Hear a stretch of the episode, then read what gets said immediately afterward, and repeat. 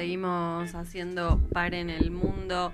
Te, mm, te, cuento, Guille, que en un ratito nomás tenemos una charla telefónica para hablar sobre las iglesias evangélicas y las y la iglesia católica, pero sobre todo la evangélica, pero ¿por qué no? ¿Por qué vamos a hacer esta nota desde el año pasado y en particular durante el debate por el derecho al aborto legal, seguro y gratuito? No solo la iglesia católica salió con los tapones de punta contra la autonomía de las mujeres y personas con capacidad de gestar, los evangelistas también se plantaron con la consigna, por ejemplo, con mis hijos no te metas. Y a partir de allí los evangélicos dejaron de ser solo una iglesia en calle Corrientes y programa a medianoche, sino que también se metieron de lleno en el plano político, algo que quizás a muchos los tomó desprevenidos o, o con el avance o con los derechos conquistados incluso por el feminismo y con haber ganado la calle, también fue como, ah, no nos olvidamos de los evangélicos. Y si nos ponemos a pensar también con, en el avance de las iglesias evangélicas en Brasil, por ejemplo, y demás, hoy en, en Argentina por lo menos son parte del Congreso entonces queremos hablar un poco sobre este tema y hace un, muy poquito vimos una nota de Daniel Maffei, periodista de Filo News, quien escribió sobre lo que significa ser evangélico y cuánto peso tiene hoy en la política argentina. Así que estamos en comunicación telefónica con Daniel Maffei de Filo News. Daniel, ¿nos escuchás? Se escucho perfecto. ¿Qué tal? Buenas noches. ¿Cómo te va, Flor? Bueno, te saluda. Eh, desde Par en el Mundo te agradecemos en principio esta comunicación y queríamos preguntarte, muy interesante la nota que escribiste para Filo News, ¿cuán cierto crees que es el avance de las iglesias evangélicas en este momento? Eh, bueno, ante todo, gracias por la invitación. Mirá, creo que ahí hay dos lecturas posibles para hacer. Por un lado, las iglesias evangélicas sí están teniendo, justamente como vos planteas, un avance en términos cuantitativos, es decir, si nos vamos a los registros que tenemos en la Argentina y el informe del CONICET en el año 2008, más o menos un 10%, de, un 10 de la población se reconoce como evangélica, esto más o menos también nos daría un monto cercano a los 4 millones de habitantes en nuestro país, que es un número bastante considerable, por lo menos cuando me tocó investigar un poco sobre el asunto me sorprendió. Claro, son un montón. son un montón, la verdad que sí, están sobre todo radicados en la región sur de nuestro país. Eh, y por otro lado tenés la lectura política, ¿no? De justamente eh, uno de los puntos y las inquietudes de la nota, que era cuál es el peso político de los evangélicos y sobre todo este correlato que muchas veces se hace, y fundamentalmente en un año electoral como el que estamos transitando, de si en efecto el Frente Nos, con Juan José Gómez Centurión y Cintia Jotón, vienen a representar a este movimiento y a esta avanzada también regional que, que vos marcabas. Claro. ¿Y, qué, y qué, a qué conclusión llegaste respecto del peso de la iglesia evangélica sobre todo?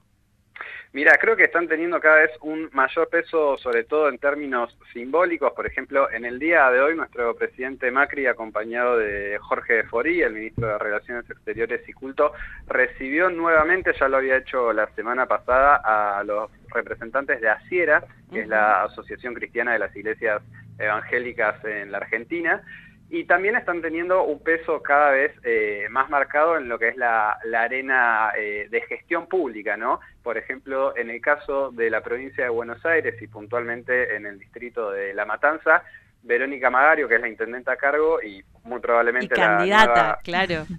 Claro, muy probablemente la nueva vicegobernadora de, de la provincia de Buenos Aires, no solamente estableció al día de la iglesia evangélica, creo que si no me falla la memoria, el 31 de octubre, sino que además creó la subsecretaría de culto que está a cargo de un pastor evangélico. Entonces, Gabriel Ciula, Ciulla. Exactamente, sí. Entonces, en realidad, hoy por hoy creo que no hay un correlato en términos eh, religiosos y políticos en ninguno de los partidos de la Argentina, por eso te mencionaba tanto el caso de Macri en Juntos por el Cambio y el caso de Verónica Magario en el Frente de Todos, pero lo que sí tenés es cada vez una eh, mayor cantidad de gestos y de guiños hacia un espacio religioso en formación que avanza, donde muchas veces la Iglesia Católica está retrocediendo y donde también tenés, eh, en función también de los tiempos que corren en la región, un apoyo bastante marcado hacia este tipo de políticas. En ese sentido, recién nombrabas a la Iglesia Católica, ¿cuál es la mayor diferencia que ves entre el espacio evangélico, o sea, entre la Iglesia evangélica y la Iglesia católica? Mira, me parece que ahí eh, lo, más concreto para, para, dejarlo en claro es que eh, los evangélicos son cristianos pero no católicos y esto tiene que ver con que toman como principal punto de referencia y exclusivamente a la Biblia. Esto lo que quiere decir es que a diferencia de eh, los católicos, no tienen esta estructura jerárquica que obviamente está en la cúspide el Papa Francisco y lo que es el Vaticano, sino que en realidad eh, en términos eh, esencialmente religiosos eh, los evangélicos son bastante heterogéneos, es decir, cualquiera puede ser pastor, seguramente hay dentro de esas instituciones, pero no hay una línea común que, que los lleve como si tenés, por ejemplo, en la religión católica, ¿no? No tenés ahí una estructura histórica tan consolidada. Bien, eh, deberíamos de todas maneras preocuparnos por esta avanzada, tanto evangélica como católica, porque en Argentina el catolicismo también tiene mucha fuerza y ya lo has mencionado eh, un poco su relación con la política, pero digo, ¿deberíamos preocuparnos?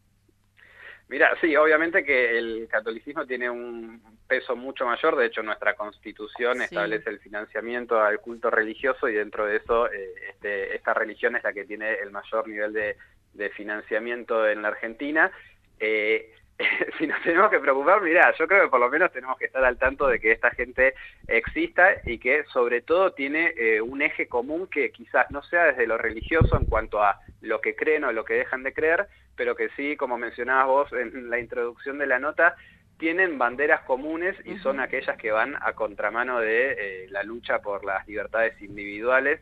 Eh, decías vos bien que el caso de la legalización del aborto fue una de las principales banderas que los moviliza, pero en realidad esto va bastante más para atrás en términos de racionalidad porque van hasta el divorcio, de ahí en adelante a considerar como el Papa Francisco que la homosexualidad es una desviación que hay que corregir, están en contra de también la educación sexual integral, de la ideología de género.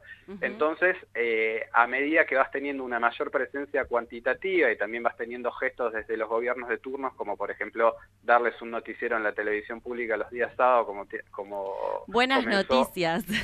Es así, si el sábado a las 10 de la mañana no tienen nada que hacer, pueden arrancar el día viendo eh, el noticiero de la Iglesia Evangélica Argentina, eh, que bueno, también es un síntoma bastante concreto de los tiempos que corren, porque la televisión pública está bastante diezmada en su programación, es el único noticiero que está en todo el fin de semana en la televisión pública nacional, y bueno, está bueno tener en cuenta que, estos grupos existen fundamentalmente y cuáles son sus motivaciones. Quizás no nos ayude a entenderlos, pero sí a saber eh, que están presentes.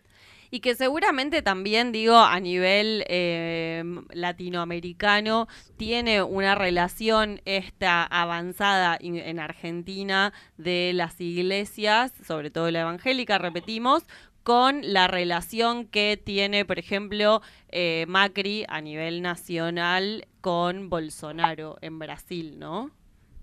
Sí, en términos regionales tenés eh, una avanzada bastante más concreta. En el caso de Brasil, obviamente que hay diferencias que van desde el proceso independentista hasta la fecha y el sistema electoral de Brasil y las posibilidades que, que este representa, pero Tenés el caso del alcalde de Río de Janeiro, una ciudad que uno la tiene como bastante liberal y progresista en términos sociales, que es Marcelo Crivella, que es pastor de la Iglesia Universal del Reino de Dios, que en el fin de semana pasado, no sé si pudieron ver la noticia, pero también prohibió un cómic o una revista porque habían dos eh, hombres besándose y esa tendencia también la tenés en otros casos de la región. En Venezuela, por ejemplo, que es un país bastante católico, el tercer candidato más votado, que reunió un millón de votos en las últimas elecciones nacionales, era pastor. El presidente de Guatemala, Jimmy Morales, es eh, evangélico.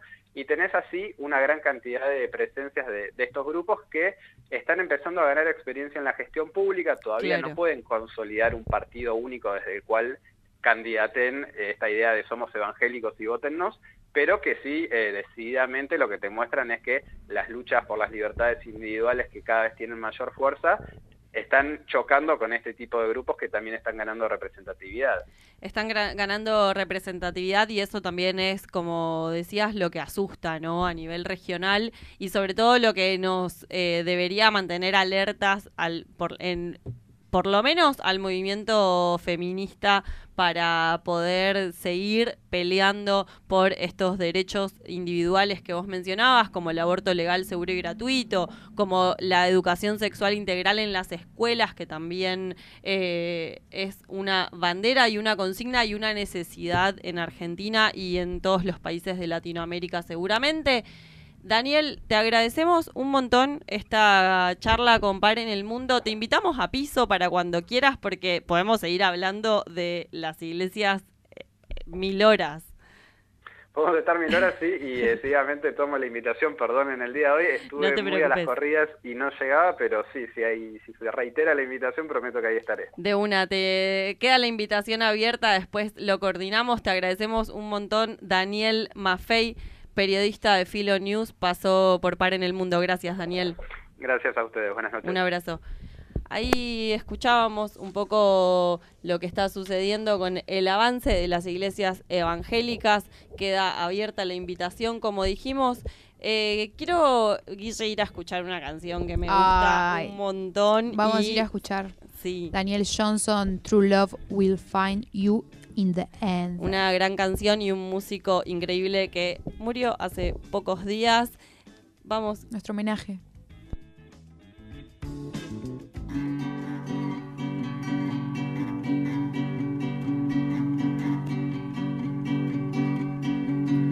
True love will find you